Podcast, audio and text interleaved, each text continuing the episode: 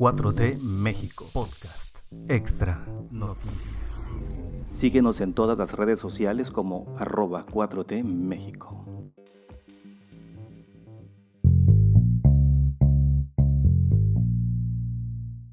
Miércoles 23 de febrero de 2022, bienvenidos a 4T México Noticias. Estas son las noticias para empezar el día de hoy. Y un día como hoy de 1847, culminó la batalla de la Angostura, cerca de Saltillo, Coahuila. Fue un combate complejo entre el ejército mexicano, superior en número, pero agotado por la severidad del clima, y el estadounidense, más reducido, pero con mejor artillería y organización. La noche del 23 de febrero, Santana ordenó la retirada y concentra a las fuerzas en la hacienda Agua.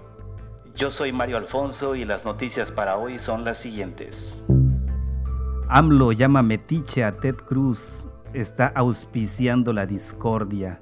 El presidente Andrés Manuel López Obrador pidió a los estadounidenses y a los mexicanos en Estados Unidos que consideren al senador republicano Ted Cruz como un metiche. Está auspiciando la discordia y esto que lo tomen en cuenta por si este señor quiere seguir siendo senador, gobernador o presidente que no estén pensando en una persona así. Esto es lo que dijo el presidente en la conferencia del día de ayer, 22 de febrero. Además aseguró que el legislador estadounidense es chueco y no es digno de la confianza de la gente. Las palabras del presidente Obrador pues llegan luego de que el republicano arrasa contra el presidente mexicano y lo califica como una amenaza a la seguridad de Estados Unidos. Parece que se permite un poder abusivo sin importar el efecto que esto tenga en la relación entre México y Estados Unidos. Esto es lo que declaró el senador tejano el pasado 17 de febrero en el Comité de Relaciones Exteriores del Senado estadounidense. Ted Cruz acusó al presidente López Obrador de permitir un acelerado colapso de las instituciones mexicanas, que se traduce en el asesinato a políticos y periodistas, y cuestionó a la administración de Joe Biden y pidió que explique qué pasos está tomando para convencer al gobierno mexicano de cambiar su comportamiento. Estados Unidos admite denuncia de senadora panista para investigar a Carolyn Adams, la nuera de Andrés Manuel López Obrador.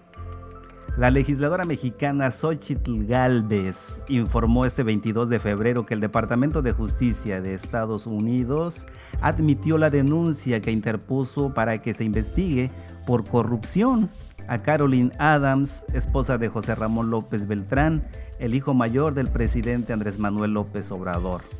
De acuerdo con la información por la senadora en conferencia de prensa ante los medios de comunicación, la denuncia también fue aceptada por la Comisión de Valores de Estados Unidos. Galvez presentó el documento que interpuso ante los entes estadounidenses para que investiguen por conflicto de interés y corrupción a Caroline Adams, así como las pruebas que anexó a la denuncia. Hoy tengo la posibilidad de anexar nuevas pruebas porque conocemos que ya ella hizo público parte del contrato. La denuncia fue interpuesta por la panista el pasado 4 de febrero. Si México no investiga, que lo haga Estados Unidos. Eso es lo que dijo Galvez al presentar su queja ante las autoridades mencionadas. El 21 de febrero, la empresa Baker Hughes, contratista de petróleos mexicanos, descartó tener conflicto de interés entre una casa ubicada en Houston, Texas, ligada a uno de sus ex ejecutivos y el hijo del presidente de México, José Ramón López Beltrán, y su pareja. La residencia en cuestión nunca ha sido propiedad ni ha sido gestionada directa o indirectamente por la empresa. Estas fueron las palabras que publicó la empresa Baker Hughes después de este escándalo que han estado dándole mucho seguimiento en la oposición y ahora se van hasta Estados Unidos, Xochitl Galvez, para ver cuál es la investigación, para ver si tiene respuesta por allá, a ver si esas pruebas falsas allá se convierten en verdaderas. Vamos a esperarlo detienen a cuatro personas por el asesinato de la mujer que fotografió a su agresor en Chiapas. Cuatro personas fueron detenidas acusadas de estar relacionadas con el asesinato de Paula Ruiz, de la que hablamos el día de ayer. El caso causó indignación entre la población de San Cristóbal y se volvió viral, ya que Ruiz de los Santos logró tomarle una foto a la persona que le quitó la vida segundos antes de que el asesino disparara. La Fiscalía General del Estado de Chiapas informó este 22 de febrero que detuvo a dos personas en la colonia La Isla, a Pedro N., a quien le fue asegurada un arma, y Antonio N., quien portaba algunos gramos de marihuana.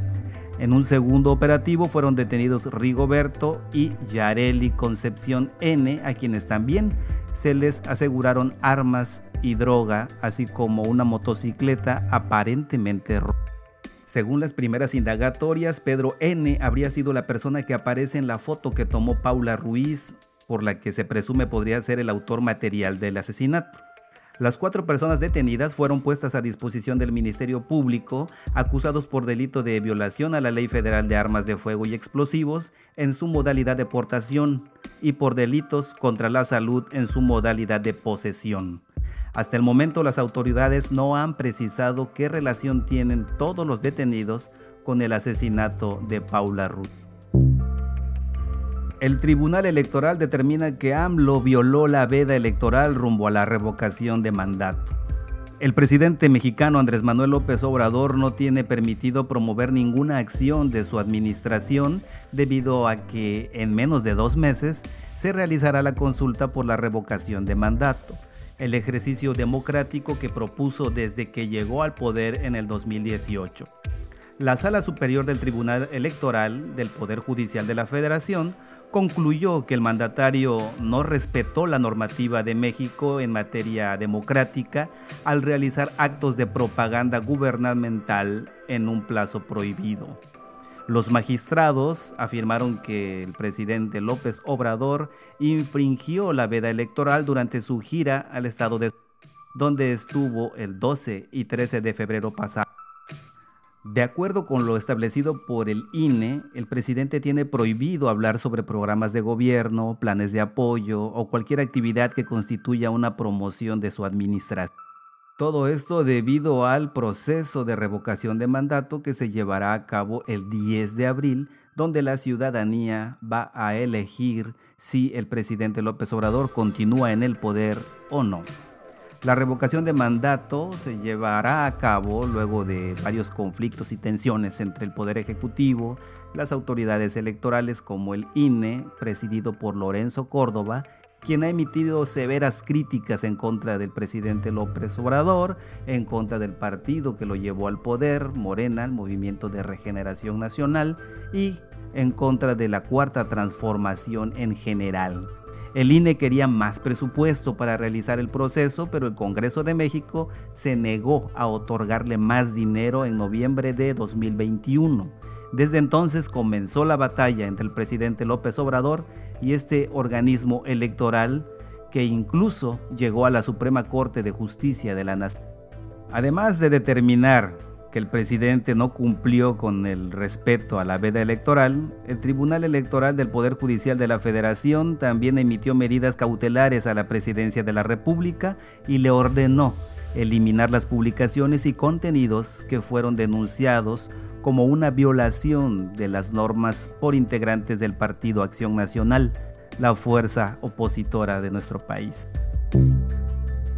No todo fue miel sobre hojuelas. La reunión de AMLO con empresarios, la reunión entre los líderes empresariales de México y el presidente López Obrador sucedió en Palacio Nacional en un contexto de diferencias entre el gobierno y el sector privado sobre temas como la reforma eléctrica. Aunque el objetivo de este encuentro fue despedir a Carlos Salazar Lomelín como presidente del Consejo Coordinador Empresarial, López Obrador reconoció que no todo fue miel sobre hojuelas durante la reunión celebrada en la ciudad.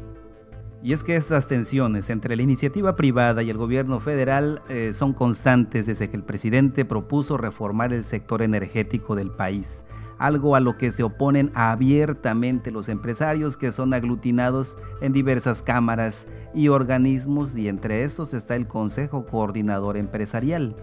Durante la reunión el presidente aprovechó para agradecer a Carlos Salazar por haber ayudado a la negociación del tratado entre México, Estados Unidos y Canadá, el cual podría estar en peligro en caso de que el gobierno autorice que la Comisión Federal de Electricidad asuma el 54% de mercado de generación de energía eléctrica en el país, según lo que acusa el sector privado. Los empresarios han manifestado en diversas ocasiones que en caso de que el Estado mexicano recupere la rectoría del sector, se violarían algunas normas de libre competencia establecidas en el TEMEC. Sin embargo, el director de la CFE, Manuel Bardetías, ha dicho que se trata de un asunto patriótico, el hecho de que el sector público tenga una amplia participación en el segmento energético. Además, el presidente López Obrador considera que la reforma traerá equidad y competencia al mercado eléctrico, así como un mejor servicio para los usuarios, algo en lo que no están de acuerdo los organismos del Consejo Coordinador Empresarial, la Confederación Patronal de la República Mexicana, Coparmex, y algunos sectores privados y gubernamentales de Estados Unidos. Así reaccionaron José Ramón López Beltrán y Caroline Adams ante auditoría por caso Baker Hughes. José Ramón López Beltrán, hijo mayor del presidente López Obrador, y su esposa Caroline Adams reaccionaron ante la auditoría independiente que determinó que no hubo ningún conflicto de interés entre la familia del mandatario mexicano y la empresa Baker Hughes. Luego de que esta empresa petrolera diera a conocer los resultados de una investigación independiente para determinar si hubo conflicto de intereses en el arrendamiento de una vivienda propiedad de un alto ejecutivo de Baker Hughes y la cual fue rentada por la familia del hijo del presidente de México, José Ramón López Beltrán y su esposa Caroline Adams, no dudaron en expresar su sentir. En un breve mensaje en redes sociales, el hijo mayor del presidente de México compartió los resultados de la investigación y luego compartió un GIF con el que se mofó del espionaje al que su familia ha sido sometida. Al respecto, Caroline Adams compartió el comunicado y la conferencia de prensa de Baker Hughes sobre el caso en su cuenta de Instagram, en donde indicó que la verdad siempre prevalecerá. Y en la cuenta de Twitter se puede ver el GIF animado que puso él, donde están unos changuitos y ellos están manejando un dron. Y dice en exclusiva el detrás de cámaras de cuando nos espiaron. Esto es lo que se sabe del caso de la diputada mexicana hallada muerta en su casa. La Fiscalía General del Estado de Durango descartó que la diputada federal Celeste Sánchez Romero legisladora por el Partido del Trabajo haya perdido la vida a causa de un feminicidio u otra acción criminal. En cambio, la autoridad determinó mediante una necropsia que la parlamentaria falleció a causa de una broncoaspiración, de acuerdo con las primeras indagatorias, determinó la autoridad pericial mediante un comunicado. Fue este lunes 21 de febrero que fue encontrada muerta en su domicilio la legisladora fue despedida por la Cámara de Diputados y por distintas bancadas que compartieron tareas. El gabinete de investigación de la Fiscalía, dirigido por un agente del Ministerio Público, indagó el domicilio de la parlamentaria luego de recibir un llamado de emergencia del número 911 hacia las 11.25 horas del día 21 de febrero. Sánchez Romero fue identificada en una habitación de un inmueble ubicado en la calle Gavino Barrera de la zona centro de la ciudad de Durango.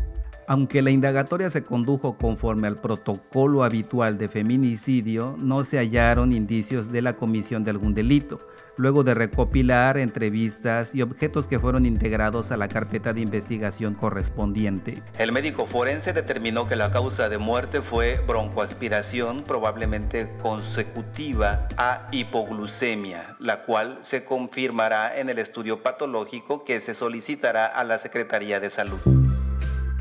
AMLO destaca la traición de Lili Telles. Dice, la señora quiere meterme a la cárcel. ¿Qué le hice?